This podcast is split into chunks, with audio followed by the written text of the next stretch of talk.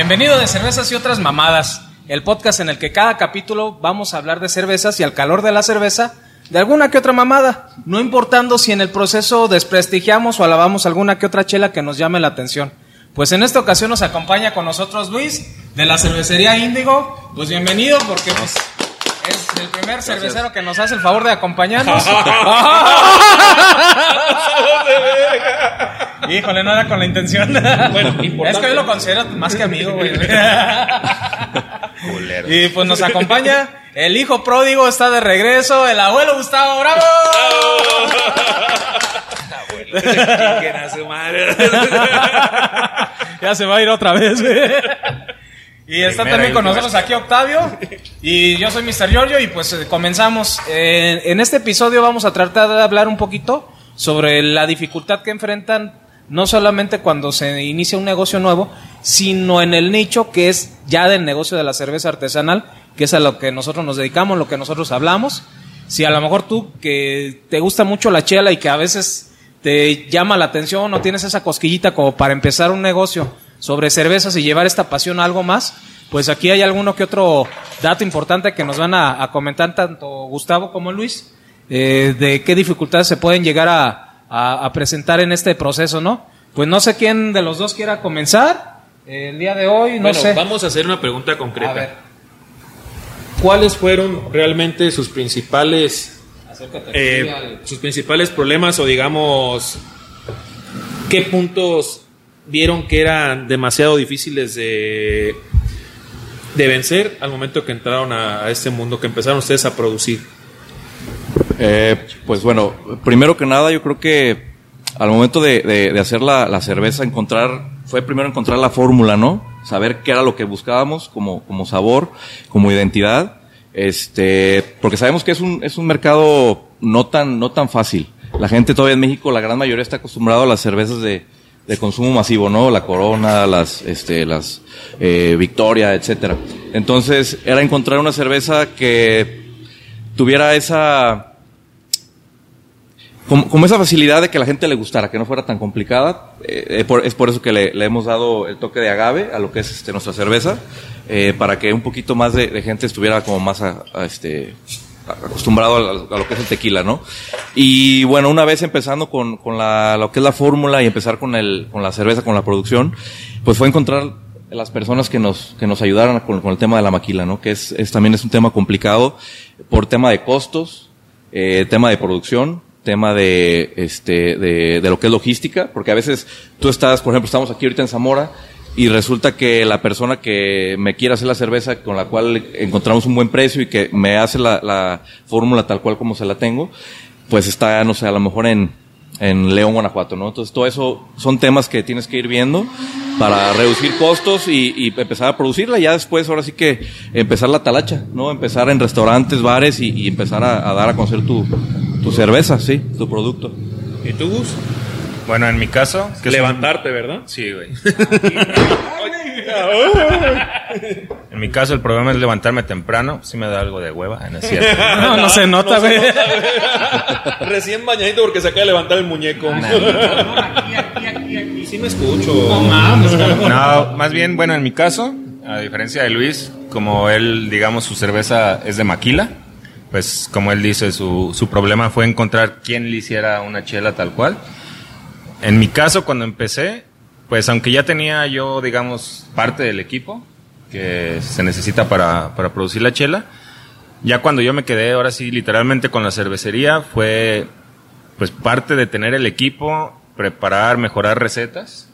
Es, es como que algo difícil aquí en México, lo considero porque es caro.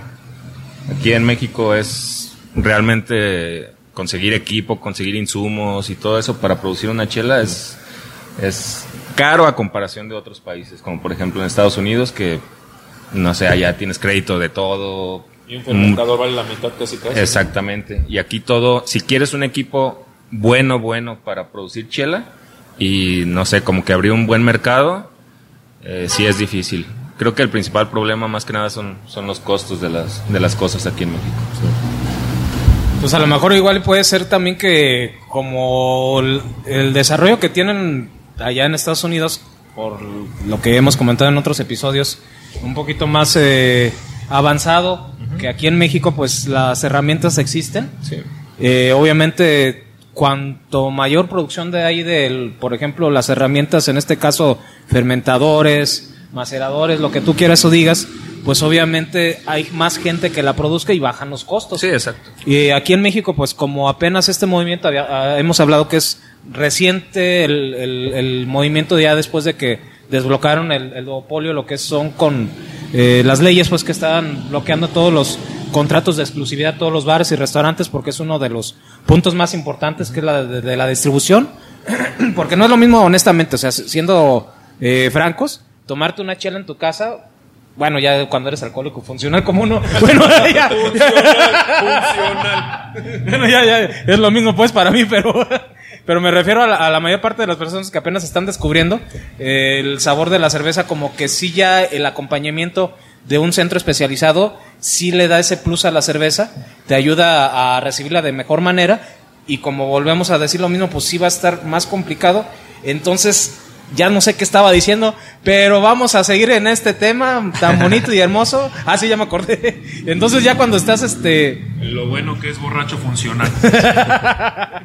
bueno, entonces eh, eh, el detalle es que obviamente ya cuando tienes lo que son la- las herramientas y, el- y, y todo, pues sí te baja lo que son los costos y como dice Gustavo, pues sí los créditos aquí son bien culeros. Sí, Sí, lo que es el porcentaje aquí el mínimo o sea, es del 17 a veces, güey, o por muy bueno que te lo consigas, es algún yo creo 12% Sí. de interés este mensual.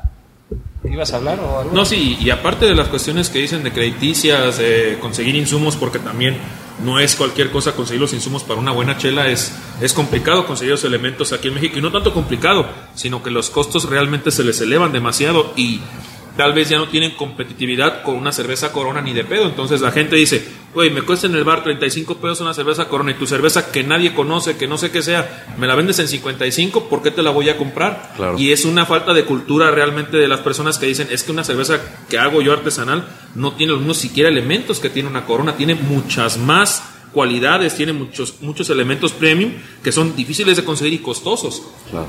Y además de eso hay algo que también pega en la cadena de distribución. Aquí en Michoacán, no sé en otros este, lugares, hay muchos problemas con las licencias para vender alcohol. Entonces, cuando se pone un bar, es muy sencillo acercarse a Tecate o Corona y tener la exclusividad con ellos porque te otorgan directamente la, la licencia permiso. e inmediatamente tienes el funcionamiento del bar. No, y te dan, te, te, te consiguen el mobiliario, te ayudan con promociones, mames, güey. publicidad, pues, entonces ¿En es qué año muy- viven, güey? Ya no, güey. ¿Ya no? No, güey. No, o sea, No, ya no, güey. O sea, ya nomás te pagan la Espera. licencia, güey. Pero la o sea, es una Pero no te obligan a vender Pero ve, a- a nada hacer- más. pero ve a hacer el trámite de la licencia, güey. No, pues, pero a lo que O sea, me refiero que ya no te obligan a solamente. Ah, no, no, sí, pues, pero digo, eh, antes era, yo te- qué bueno que me aclara, antes yo me acuerdo que era, tenías una licencia con fulanito y solamente vas a dar dicha, dicha cerveza y también el apoyo de los refres, por ejemplo, aquí estoy viendo una Tecate. A ver, güey. ¿No escuchaste hace rato que te dije, güey? Ah, que después del. no, perdón. No, güey, de- no, del desbloqueo de los duopolios, güey. Antes sí te hacían firmar un contrato de exclusividad, ahorita ya no. Ahorita ya nada más dice, ah, no hay pedo, güey, yo te pago la licencia, güey. Pero pues vende mi chela, o sea, ya como que ya se ponen más a modo. no, qué bueno. Pero ya no te dan nada, güey. O sea, ya no te dan nada, honestamente, güey.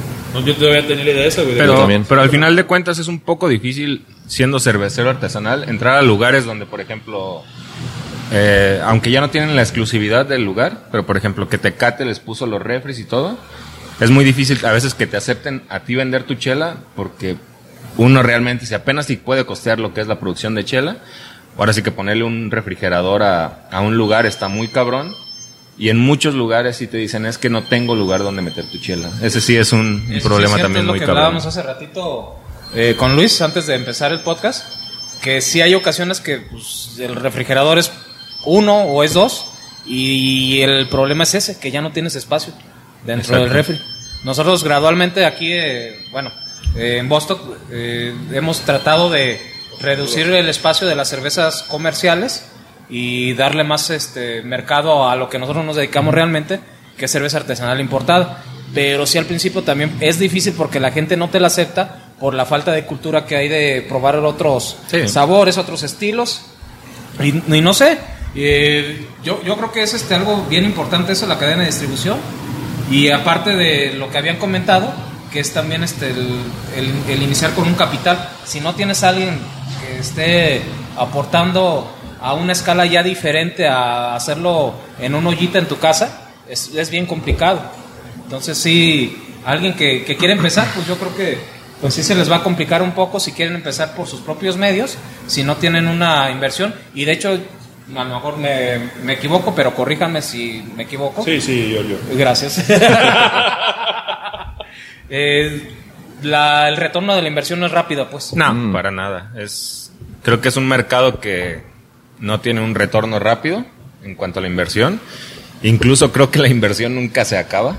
Realmente, por ejemplo, yo cuando quise empezar a mejorar un poco lo que es mi fábrica, era literal lo que iba guardando, si iba para equipo nuevo, que ya salió esto, que esto me va a ayudar, para ir mejorando procesos. Y creo que sí, así realmente, incluso grandes cervecerías artesanales aquí en México, aún ya con operaciones de hace, no sé, unos seis o más de seis años, bueno, más de siete años, diez años, aún ni siquiera ven el, el retorno de su inversión. Creo que al final pues, es como todo negocio, a lo mejor siempre quiere seguir mejorando, pero sí en este mercado sí se tiene que invertir bastante. Sí, de hecho, les, les platico rápido cómo, cómo empezamos con lo de cerveza índigo. Eh, la cerveza índigo ya tiene poco más de tres años, empezó en 2018. Eh, ya tenía desde 2017 que eh, mi amigo, mi socio Beto, saludos a Beto, Saludos, eh, Beto. eh, empezó con, con, ¿Cuánto nos con vas a esta pagar, güey? La que gustes agarrar. Tómate esta pencota. Cartón por mención. Entonces, bueno, él empezó en 2017 ya con, con la idea de este proyecto. Empezó a trabajar en, en tema de nombre, de diseño, qué tipo de- de receta quería para su cerveza. Y fue una inversión muy grande. O sea, de hecho, como ustedes saben, este es una inversión que nunca termina. Eh, como pueden ver, tenemos este adornos, este gorras, playeras. Se le invirtió mucho en lo que es el tema de marketing, publicidad. Que digo, apenas es algo que desde que yo me, me incorporé con él, que, que nos asociamos en este, en este proyecto, yo me voy a encargar ya de la parte comercial, ¿no? Entonces sí me he dado cuenta de que ya de lo que se ha metido de lana, en realidad, o sea, está todavía lejos de que se pueda ver ese retorno de inversión. O sea, esto es, es, es estarle, es resiliencia, es estar, darle y duro todos los días, este, buscando clientes, este, buscando publicidad, buscando otras maneras de, de- de comercializar la cerveza y como te digo, nunca, nunca dejas de, de echarle dinero y es así que ahora con la esperanza de que tarde o temprano empieces a ver ya los frutos y que ya se empiece a, a- a mover sola, ¿no? Ver la luz al final del túnel, como dicen por de ahí. hecho, hay, bueno, he escuchado de muchos cerveceros, colegas que incluso tienen fábricas grandes, que aunque es un negocio del cual viven realmente, dicen que es el, el hobby más caro que se puede tener. güey. Ni siquiera se ve como un trabajo, No güey. mames, pues se chupan su inventario, güey. No mames, bien borrachotes, güey. No, sí está. Gus nunca haría eso. No, la verdad no. Estos dos van y se lo chingan. Ay, güey. Salimos bien fusilados de ahí, güey. Eh, no, le digo, güey, ¿cuánto va a ser, güey? No, no hay pedo, güey. Que la chingada ya bien borrachos, güey. Luego, no, neta, güey. Ah, bueno, no, nada más son como 800 pesos, no hay pedo. La, la- la neta, cuando hemos ido a la fábrica de Gus. Eso nunca ha pasado. Sí, mamamos chela bien cabrón y nos sale la cuenta de 160. La neta, sí. Hay que reconocerla. así no Yo nada más he ido una vez, eh, güey. Porque quieres. y este güey saca chela nave y, eh, ya tienes allá. Sí. No, pero te digo, lejos, lejos de todo, o sea, sí es una, eh, digamos que, pues más que nada pasión por esto, y de hecho, a lo mejor no quisiera ahondar tanto, pero quisiera preguntarles cómo es que se empezaron en lo que es en este rollo, porque obviamente no es, ah, ya sé qué negocio voy a poner, ya sea una cervecería, sino cómo llegaron a, a- a definir que ese era el, el negocio que ustedes querían hacer. Si quieres, ¿Yo? Ok. Eh, pues mira, yo como, como le decía antes de empezar el podcast, eh, yo les, les comentaba que voy a aprender de ustedes el día de hoy. Porque ustedes, la verdad, de lo que he escuchado que platican, saben mucho de cerveza, ¿no? Que el lúpulo, que el cuerpo. Entonces, este, yo, yo, le, les soy honesto, yo solamente sé que una cerveza me gusta una cerveza no me gusta. Yo le comentaba a Giorgio que tengo más o menos seis años que me entré ya en este mundo de la, de la cerveza artesanal importada que pues, estando en Guadalajara la empecé a probar. Nunca me imaginé, la verdad, yo dedicarme al tema de la cerveza. Fue un tema, este, se puede decir así que casual, de que mi amigo me comentó, este- esta persona, mi socio, tiene ya ocho años que lo conozco un poquito más. Cuando me comentó que iba a empezar este negocio de la cerveza, eh, yo le daba tips, ¿no? Consejos, eh, le ayudé con, con algunos modelos que le conseguí para los spots publicitarios, que luego se los enseño. Eh, y de- También, si quieren. Lo mismo. Entonces, este, pues, así empezó, ¿no? Era una, simplemente como ayudarlo. O sea, yo no estaba inmiscuido en lo que era el tema del negocio. La inversión fue completamente de él al inicio. Eh, y fue hace un poco, hace unos meses, en el que eh, me dice, ven Luis, vamos a platicar. Él vive en Guadalajara, voy a su oficina. Y me plantea la, posibilidad de, asociarnos, ¿no? Porque, bueno, él tiene otros temas en cuanto a negocios, su trabajo, y no tiene el 100% para, para dedicarle al tema de la cerveza. Entonces, este, yo la verdad era ya algo que tenía ganas de hacer, de apoyarlo, pero ya como parte de una sociedad. Este, y bueno, fue la manera en la que, en la que se dio. Yo realmente, como te digo, no, no soy el más conocedor de cervezas, ni mucho menos. Como le digo, sé lo que me gusta lo que no me gusta. Eh, y, bueno, es solamente este el tema de que se dio de esa manera, ¿no? Por, por la amistad y porque, bueno, yo le vi potencial al, a la cerveza, a lo que es el, la presentación, el sabor y demás. Y sé que tenemos las herramientas para poderla, para poderla crecer, ¿no? Lo que es el negocio y el tema de la venta de la cerveza. ¿Y todos? Bueno, yo igual empecé como por destino también. No era algo que yo buscaba. Yo estaba estudiando en México cuando empecé a conocer esto de la chela artesanal. Por allá. Estabas estudiando allá, güey, estabas bien chico, güey. ¿Mandé? Pero estabas bien chico, güey, cuando estabas en México, ¿qué estabas estudiando? Diseño industrial. Bueno, güey. eh, por cierto, eh, eh, les comento aquí, Gus, aunque se ve ya veterano, tiene 22 años. Sí, güey. no mames. Por eso no se metan esto de la cerveza. Tres años y valió madre. Sí, valió madre. Yo tengo tres meses en esto y me salieron canas. Mejor tómensela como lo hace Giorgio y yo Exacto. y hasta ahí está bien. Ay, No. no, tú también vende. No, Sí. no tomen como ellos porque se van a poner así. Ya va. Por eso. Pero no llego a eso todavía. Ahorita va el 100 todavía, güey, pero... No, te digo, cuando regresé a estudiar de México, igual caí por suerte con un amigo que tenía empezado ya el proyecto de Cerveza Zamora. A mi amigo Leo, también saludos para él. Y pues comencé... Siempre habla mal de él y... Nah, No, te creas. Ah, cierto, Leo, no es cierto. No cierto, bueno, nada más decía que. bueno, no cierto. nada, más, nada más Gus dice que hacía chelas muy explosivas. No sé por qué. Nah, no sé por qué se refiere. Parecía como con mentos. Antes Puma, ¿eh? Sin. No, y, y te digo, comencé, entré ahí como a ayudarle un poco. Igual hubo un tiempo que ya me, me enseñé bastante bien a, a lo que era la preparación de la chela, e incluso ahí por ahí iba mejorando algunas cosillas. Y llegó un punto en el que él pues tomó la decisión de salir, me quedé yo literalmente solo con, con la fábrica, la mudé incluso de lugar y de allí fue a empezar a crecer. Eh, por ahí también le, le estudié bastante a esto de, de lo que es producir chela. No tomé cursos en sí, pero por allí sí le estudiaba bastante. eres maestro libros. Cicerón? No, claro que no. Es un título, ¿eh? Cualquier uno lo puede comprar. no, no es cierto, no es cierto, no sé cómo se obtenga.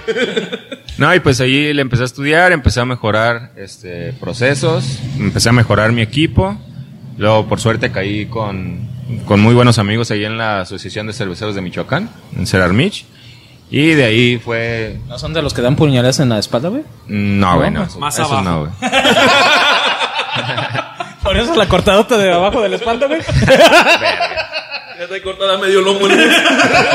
No, pero realmente ahí es, es un grupo muy chingón, aunque existan diferencias. Obviamente cada quien va a presumir su- sus chelas, pero al final de cuentas creo que es una asociación en la que hay güeyes en los que nos apoyamos muy chingón. De compas, hicieron una colaboración, este, Pasta Stout, si no me Ajá. equivoco. Güey, háganla, no, estaba bien perra, güey. Lo que pasa es que esa, esa, esa, esa chela, güey. Ay, perdón que los interrumpa, yo, yo creo que ya casi cerramos, güey. pero, sí, pero es- esa chela yo creo que la sacaron, como habíamos comentado varias Un ocasiones antes, de tiempo, porque sí ya después de asentada empezaron a todos los ingredientes a conjugarse de una manera muy buena y yo creo que para mi gusto los que tuvieron la oportunidad en su momento de probarla fue de, de rápido y pues emitieron lo que es su opinión, güey. Todos estamos expensos a hacer eso, güey. A lo mejor igual Sí, si me, lo hubieran dado, güey. eh, digamos, también así, güey. Yo, yo cuando la probé, a mí se me hizo buena la chela, pero sí muy invasiva. ¿no? Secas, sí, ¿verdad? muy invasiva. Pero ya cuando la guardas, güey, dices, güey, no mames, o sea, Seis pero ahí, meses, sí, pero ya ahí, ahí ya incluye lo que es el colmillo. Cuando ya dices, ya tengo, eh, no sé, seis meses al menos, ya que ya he estado probando chelas, que dices, güey, esta sí la tengo que guardar, güey. Pero cuando no, güey, sí corres el riesgo tú como cervecero de que te critiquen también de más. Exacto. Cuando no la sacas y, y que sepas que va a ser para guarda, güey. A lo mejor también, no sé, a mí, para mi gusto también falta de pericia de ustedes decir, eh, en esta etiqueta hay No, que no ponerle, ¿sabes que- Guárdanla tanto tiempo y, y su sabor va a mejorar, ¿no? Tal vez es la cuestión de que había varios que ocupaban la- el regreso de económico más, más pronto, ¿no? O algo así. No, realmente lo que pasó con esa chela, pues fue el plan tal cual, la receta como estaba.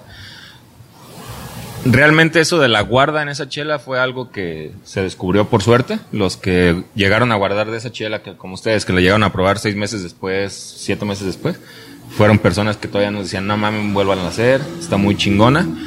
Y en su momento, cuando la sacamos literalmente en cuanto estuvo lista, sí fue como que un Que la prueba le decías. un, una está buena, pero no me convence. O había de plano, güey, es que nada más está muy, muy culera. Pero sí, puede que por ahí se vengan más sorpresas con la asociación un poquito más adelante, porque ahorita sí nos detuvimos un poco con esto de la pandemia. Se agradecería, ¿eh? Hacer No, buenas colaboraciones. no hay tanto billete. Ah, y, ya volviendo un poco al tema, pues ya estando en la asociación, acabé por... Ay, qué puerco eres, güey. Verga, qué asco. Es que me, me, me acordé lo que soy. Para los que nos están escuchando en Spotify, este cabrón me está rozando todo mi cuerpo. Ya en la asociación creo que fue donde acabé por nutrir mis conocimientos. Igual muchos consejos de cerveceros ya más experimentados. Y pues ya ahorita ya lograr algo, de- algunos premios, ser un poquillo conocidillos, pues ya, ya es un gran avance en esto de las chelas. Eh, eh, lo digo en buena onda. Yo, la verdad, cuando empecé en la artesanal y demás, sí veía la cerveza Zamora y la vendía mucho aquí en los restaurantes de la región. Era cuando la producía el otro muchacho todavía. Siendo sinceros, era una charla malona. Y lo que sea de cada quien, Gus, la verdad, ha avanzado el sabor de la cerveza en todos sus estilos. No mames. Por ejemplo, tiene una IPA de centeno que me mama. La- él bien sabe que saca la IPA de centeno y llego y dame mi 24. Es de ya, y, y la verdad, hay que reconocer la Gus. ¿Has mejorado la cerveza? Se llevan 24, pues se chinga uno entero en la fábrica. y nomás me paga el que se lleva. Detalles, detalles. No, pero un buen pedo, o sea, la chela ha mejorado desde que empezó en los comienzos que tenían en los restaurantes hasta ahorita está un poquito más en lugares de nicho. La chela ha mejorado, no tiene ni idea. Y tiene, por ejemplo, una recetota que es la, la este, ¿cómo se llama? La Chongo Stout. Ah, Esa está muy buena. Te lo comenté el día de ayer, que la verdad la de chongo se me hace deliciosa. Muy buena. y bueno, ya para cerrar.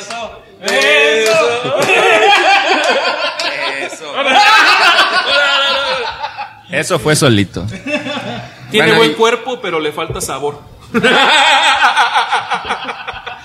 Eh, bueno, muchachos, eh, hay que preguntarle, presenta tu chela, cabrón, preséntala, preséntala. Ya, ya, ya se la terminaron, ¿verdad? Pero. pues bueno, me pasa la. Pues la cerveza que, que estamos teniendo el placer de, de comercializar, el, el bebé que tenemos en estas manos ahorita, es cerveza índigo, es una agave ale. Eh, a grandes rasgos es, es, es una base de blonde ale con toques de, de, de miel y de agave. Eh, digo, ya la, la, la hemos- la estamos apenas perfeccionando lo que es la, la, la fórmula. Eh, como platicamos, eh, hay detallitos que hay que tenemos por mejorar, lo sabemos, pero al ser una cerveza que va empezando, tenemos esa ventaja grandísima, ¿no? De que podemos ir aprendiendo hasta llegar al punto exacto de lo que queremos lograr y de una vez que ya sabemos qué es lo que buscamos, poderla comercializar ya a nivel ya más grande, ¿no? Que tenemos el potencial. Solamente ahorita estamos ultimando detalles para, para lograrlo. No queremos ahorita quemarnos a lo mejor con una, una, una cerveza que no está todavía al 100%, eh, y llegar con empresas a lo mejor grandes donde, donde nos van a pedir una producción enorme, si todavía no tenemos. Exactamente. Entonces, este, ahorita esta es la cerveza que estamos eh, manejando, que es cerveza índigo, es la, la única que tenemos eh, para empezar. Ya más adelante sí tenemos la, la eh, en mente expandir con otro, con otro tipo de cervezas, para otro tipo de gusto también. Pero bueno, ahorita este es el- lo que nos tiene enfocados al 100%, eh, tratar de, de sacarlo adelante. Y bueno, como les mencioné, es una agave, una agave ale, trae 5.5 de alcohol, eh, me, me tiene, para mí tiene un sabor dulzón, no es un sabor fuerte, es lo que buscamos que, que sea para, para todo tipo de gente, ya ves que mucha gente sí no le gusta la cerveza amarga, ¿no? A mí sí me gusta, por ejemplo, todo lo que es la, la Guinness, que es amargosita, a mí se me hace muy buena. Pero mucha gente, que mis amigos, igual que son cerveceros, no les gusta. O sea, les gustan las cervezas dulzonas, ligeritas. Entonces, es lo que buscamos, como que llegar a, a- un mercado más, más grande, ¿no? Exactamente, o sea, hay gustos para cada tipo de mercado y para el mercado que están buscando, pues es una buena opción. Como tú comentabas, te digo, es una cerveza nueva de transición, exactamente, porque ahorita sí hay, como platicamos este, eh, antes de empezar el podcast, hay puntos que se pueden mejorar, pero yo también le veo un buen potencial, incluso por la tradición que hay aquí en México del uso del agave. Entonces sí tiene buen potencial la chela, mucho por mejorar, pero creo que en el momento en el que logre esa excelencia, como tú dices, que están buscándola, va, va a ser un buen exponente. Y pues felicidades por el emprendimiento. Gracias. Realmente. Y pues no sé si tengan algo más que decir ustedes, algo antes de cerrar. No, igual, pues como le había comentado, igual ayer estuvimos platicando un rato con Luis. La chela tiene muy buen sabor.